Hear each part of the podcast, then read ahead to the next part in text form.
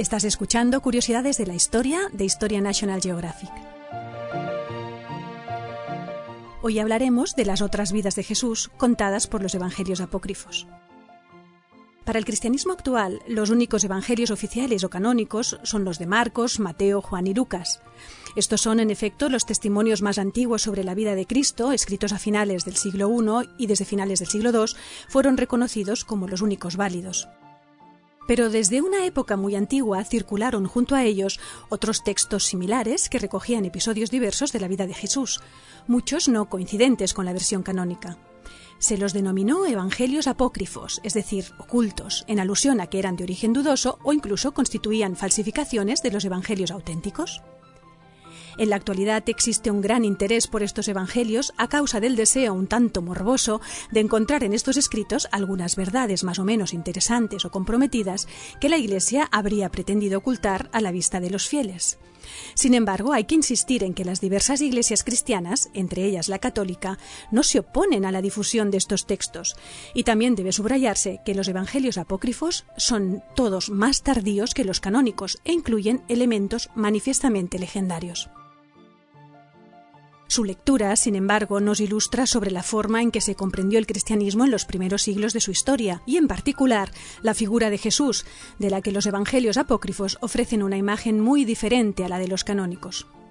Se conservan en total unos 50 evangelios apócrifos, los gnósticos, los que hablan de la Natividad, la infancia o la pasión de Cristo, los que abordan la muerte de la Virgen, uno de los más antiguos es el Protoevangelio de Santiago, llamado así por su editor moderno del siglo XVI, aunque el manuscrito más antiguo se titula Nacimiento de María, Revelación de Santiago.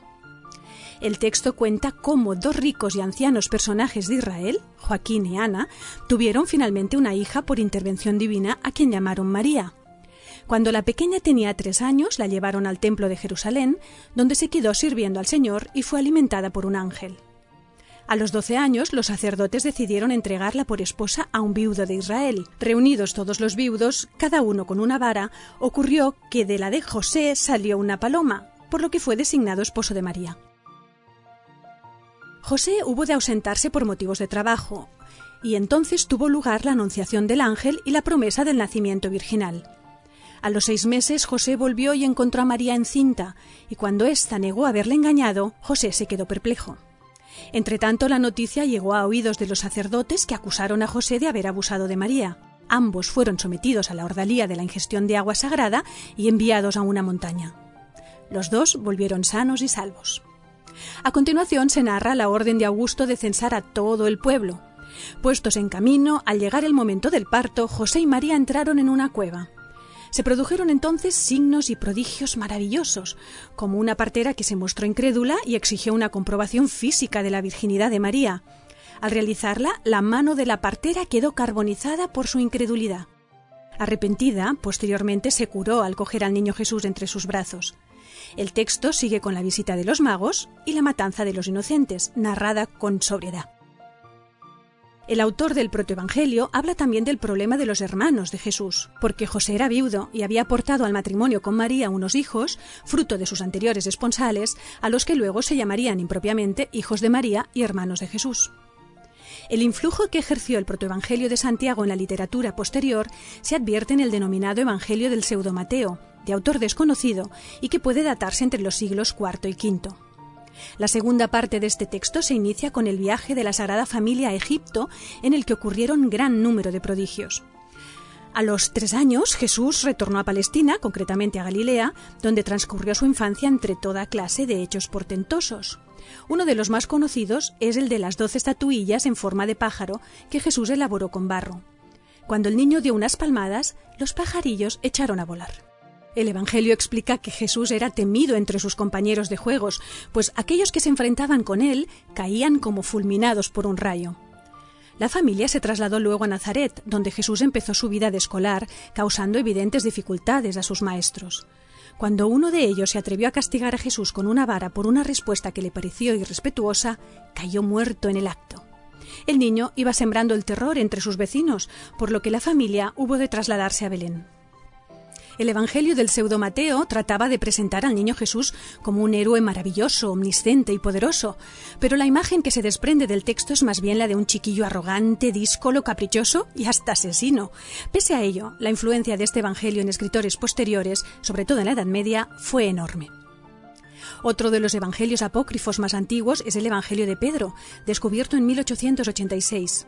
Está escrito en griego y hacia el año 190 era ya conocido por Serapión, obispo de Antioquía. El texto comienza abruptamente, lo que denota que solo nos ha llegado un pequeño fragmento.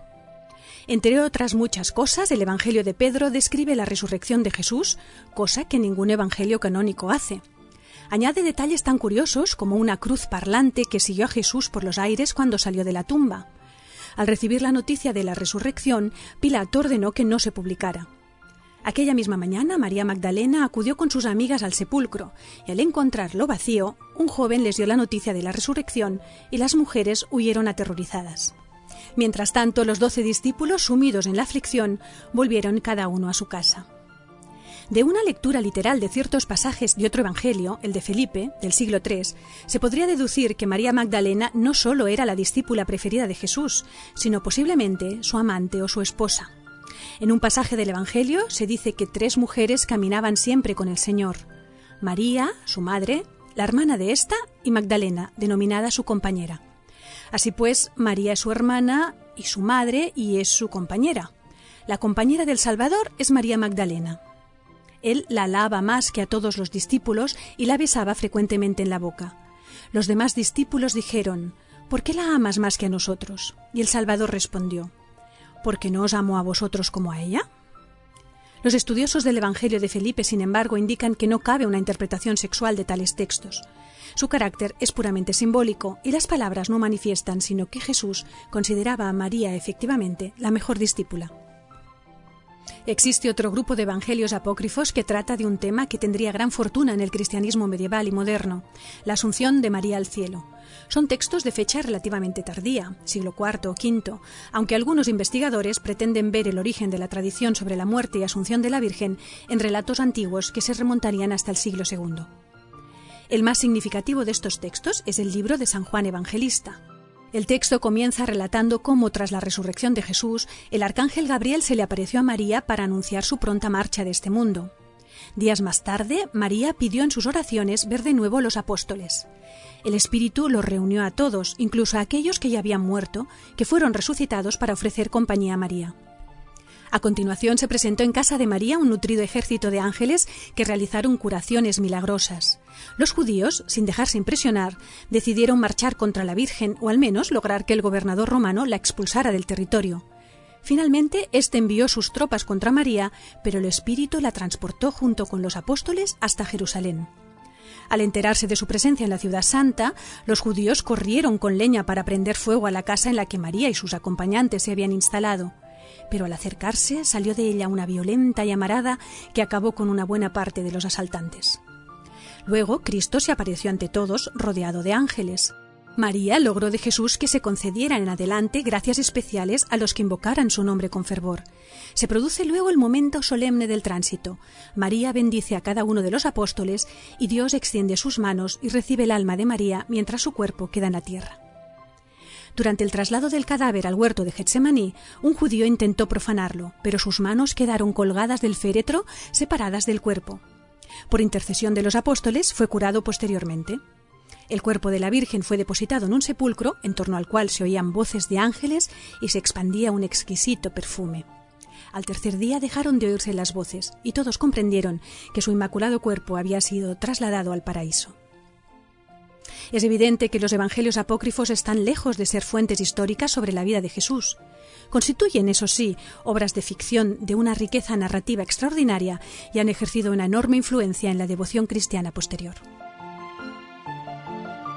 Si te ha gustado este podcast, puedes suscribirte a nuestro canal en el que iremos publicando nuevos contenidos cada semana.